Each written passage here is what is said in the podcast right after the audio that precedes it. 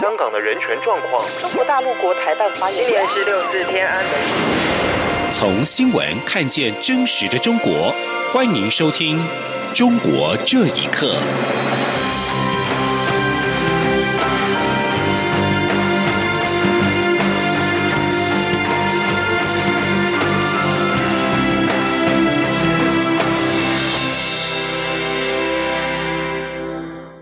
欢迎收听《中国这一刻》。中国教育部官网在四月九号发表声明表示，综合考虑当前 COVID-19 武汉肺炎疫情防控以及两岸关系的形势之后，决定暂停二零二零年大陆各地各学历层级毕业生赴台升学工作。而对已经在台湾高校就读并且继续在台升学的陆生，可依照自愿原则在台湾继续升学。另外，微信公众号“不要让陆生消失”在四月三十号发表了一份入生跟转录生的声明，呼吁两岸当局不要让陆生消失，持续开放陆生赴台就学，因为他们是最有可能在两岸间实现理解以及沟通的人士。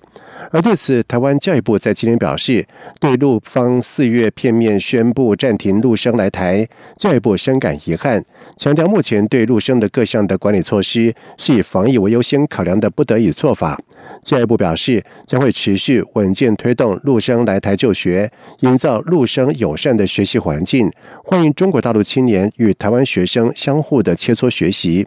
而对已经来台的陆生，教育部已经启动安心就学措施，给予注册、选课、学分裁员等弹性措施，来协助学习不中断。而至于边境管制措施，则需由中央流行疫情指挥中心根据疫情的状况、医护人力和防疫能量来做因素评估。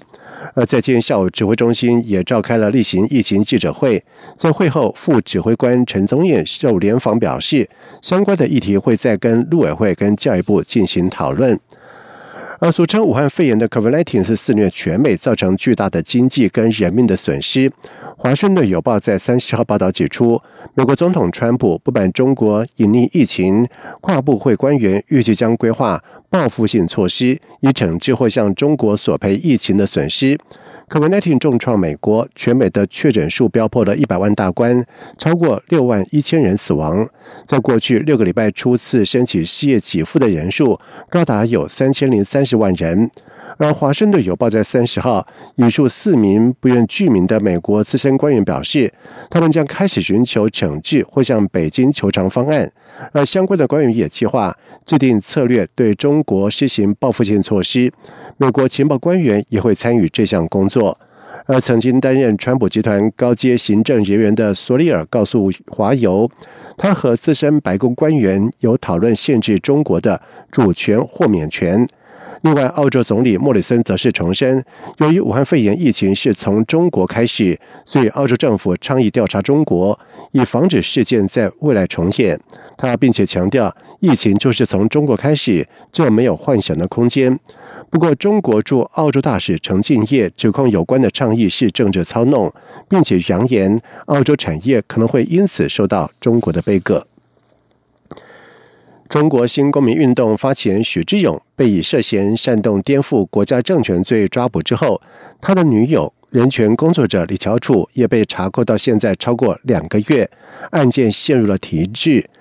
国际人权组织国际特赦在三十号发布了紧急声明，对李乔楚的状况表达严重的关切。而北京人权活动人士胡佳表示，国宝办理案件的过程充满了各种的违法行为。请听以下的报道。国际特赦在声明中指出，李乔楚自今年二月十六号被北京警方带走后，再无音讯。被抓原因疑似与他从事女权活动，还有许志勇参与厦门聚会有关。李乔楚的代理律师宋玉生日前发布声明说，由于李乔楚和许志勇两人的涉嫌罪名和办案单位无法确定，律师无法和办案单位接洽。熟悉李乔楚及许志勇的北京人权活动人士胡佳接受自由亚洲电台访问时透露，相关办理案件的过程充满各种违法行为。他说，包括办案单位其实就是国宝了，他们躲在后面不露面，不让律师有接触。的这个机会，然后那些曾经参与过这个案件，比如说昌平区东小口派出所那边的警察，也是明目张胆的就就对律师封锁这个消息。许志勇的那个住宅被搜查过，现在没有人能进去。如果疫情防控结束的话，也不允许许志勇的亲人去那里住，说那里边被安装了设备。胡家并指出，去年十二月，山东公安对曾前往厦门聚会的人权律师和维权人士发起大抓捕行动后，徐志勇被迫四处躲藏，李乔楚则是被北京海淀区警方以寻衅滋事为由传唤审讯二十四小时。在谈到中国政府是否会重判李乔楚和许志勇时，胡佳分析，许志勇作为被当局认定的一二一三专案，也就是抓捕大批维权律师和活动人士的首要分子，并且在躲藏期间发表抨击中国国家主席习近平处理 COVID-19 武汉肺炎疫情不当和独裁专制的劝退书，加上许志勇又是累犯，预计官方会加倍报复许志勇。和被连带影响的李翘楚，胡佳说：“判他们重刑，一方面是他们他和他们的家人遭受极大的痛苦，另一方面的话，他会制造一种庞大的社会恐怖氛围，让许多的人三缄其口，万马齐喑。”国际特赦呼吁各界公开致信北京市公安局局长王小红，敦促有关当局为李乔楚提供必要的医疗服务，确保他在被关押期间不受酷刑虐待，能够会见家人和律师。除非李乔楚可能犯下国际公认的罪行，并且按照国际人权标准对其进行公正审判，否则应立即无条件释放李乔楚。央广新闻整理报道。被中国当局长期囚禁的六四天网负责人黄琦能否跟病重的母亲蒲文清会面，引起了广泛的关注。而来自于不同省市的民众参与了联署，促请当局早日释放黄琦。而有法律界人士则是呼吁当局基于人道的考虑，为黄琦办理刑期监万执行。请听以下的报道。黄怡成立的维权网站六四天网，过去曾报道过大量维权事件，曾经为许多民主人士和访民发声。黄琦的母亲蒲文清患有肺肿瘤，病情越来越不乐观。自从黄琦被羁押以来，蒲文清就一直以各种手段争取会见，却徒劳无功，就连通电话也被禁止。朴文清三十号透过电话向中共中央领导发出请求，了解黄琴案件的真相。朴文清说：“我只有一个请求，我请求中央领导派人深入基层群众，了解黄琴案情的真相，公平公正处理黄琴一案。”黄芩母亲蒲文清，二零二零年四月三十号。民众在微信群主发起连署，短短二十四个小时之内，就有超过上百位的民众参与，共同促请当局立刻把黄琦无罪释放，让他和朴文清母子团聚。参与连署的四川公民谢俊彪表示，默默支持黄琦的肯定不止参与连署的人。谢俊彪说：“我们大家都知道，以前黄琦这个人呢，帮助了很多很多这种底层的这种。”呃，维权群体、访民这些，有很多很多人，太多太多人受到他的恩惠了，知道吧？黄琦他就是起起到了这个向外界给这些底层发声音的作用，知道吧？而且就是这个签名的话，你看才一百来世人，咱说不好听点的话，他以前肯定帮助的人不止这么多，远远远远远远不止这么多。这这个只是冰山一角的，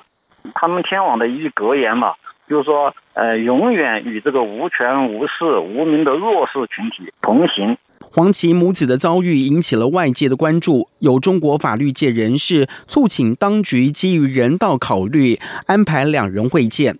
并考虑黄琦身体的状况，为他办理刑期监外执行。另外，也有民主人士致电囚禁黄琦的四川巴中监狱查询，狱方回应是否允许蒲文清与黄琦会面，要由当局和家属商讨。央广新闻整理报道：近年来，中国大陆的退伍军人走上街头维权的事件是时有发生。山东青岛一名曾经在解放军三八军服役的。退役军人高宏毅因为经济陷入了困境，多次的上访却被开除党籍。高宏毅激动的表示：“对于开除党籍，他可以接受，但问题是自己的退休待遇已经被变相的剥夺。”请听以下的报道。来自山东青岛六十五岁的高宏义，曾在中共解放军三十八军服役五年，其后被安排在原单位的商业局汽车队，负责驾驶和修车。两千零一年国有企业改制，商业局汽车队成为私人企业。高宏义拒绝解除合同，虽然后来被扣减的两年工资经由法律诉讼获得补发，之后却再也拿不到工资、保险和福利，被迫走上维权道路。近年来，高宏义多次上访维权，已经成为当局的眼中钉。三年前又被以寻衅滋事罪判刑两年。三月二十八号，他前往青岛的退伍军人事务部，要求调取档案办理退休手续。得到的答复是，青岛市企业托管中心委员会已经决定开除他的党籍。委员会列举高宏义在二零一一年到二零一七年期间，为发泄个人不满情绪、制造社会影响，在北京重点敏感地区以各种方式表达诉求，并且以信访为名起哄闹事。委员会谴责高宏义身为共产党员，严重违反党规党纪。高宏义目前依靠每月八百多块钱低保和补贴维持生计。他说：“对于上访，他感到无悔；对于开除党籍，他也可以接受。但问题是，自己的退休待遇被变相剥夺。”高宏义说：“我当过兵，我当过三十八军的兵。三十八军是毛主席的御林军，是林彪的老部队。我也现在不坚持公有制了，私有制也行。但是你私有制，你你你也要有个法律保障吧？党员有有直指中央、反映问题的权利。”这是党员八项权利嘛？你们用用这种下三滥、卑鄙的手段来剥夺我的权利，对吧？我是一个优秀党员、负责任的党员，我以为向党中央反映，没想到最后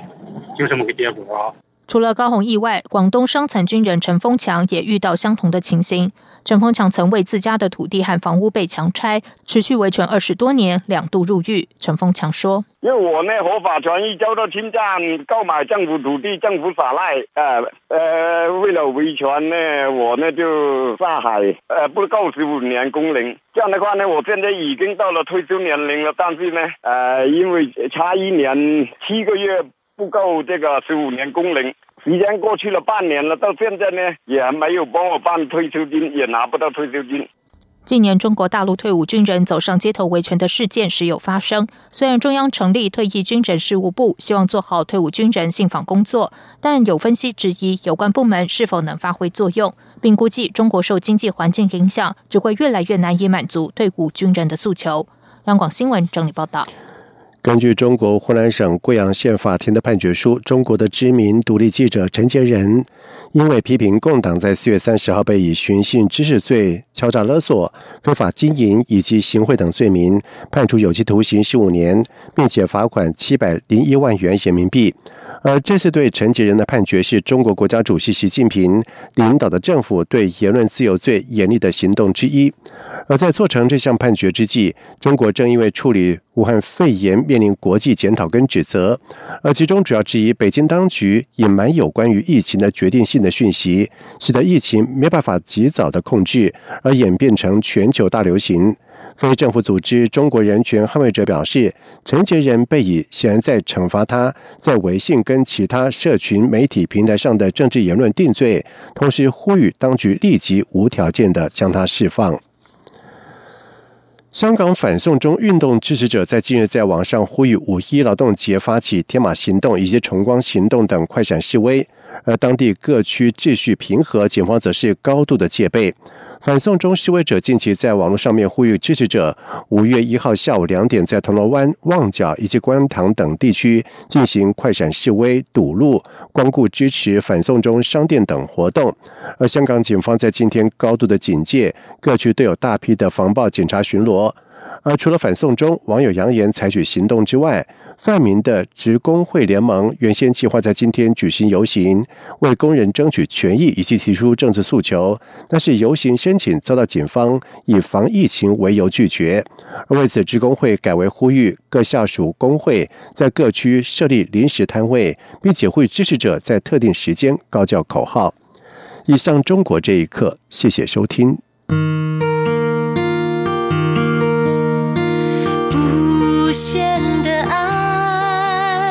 向全世界传开，永恒的关怀，来自他。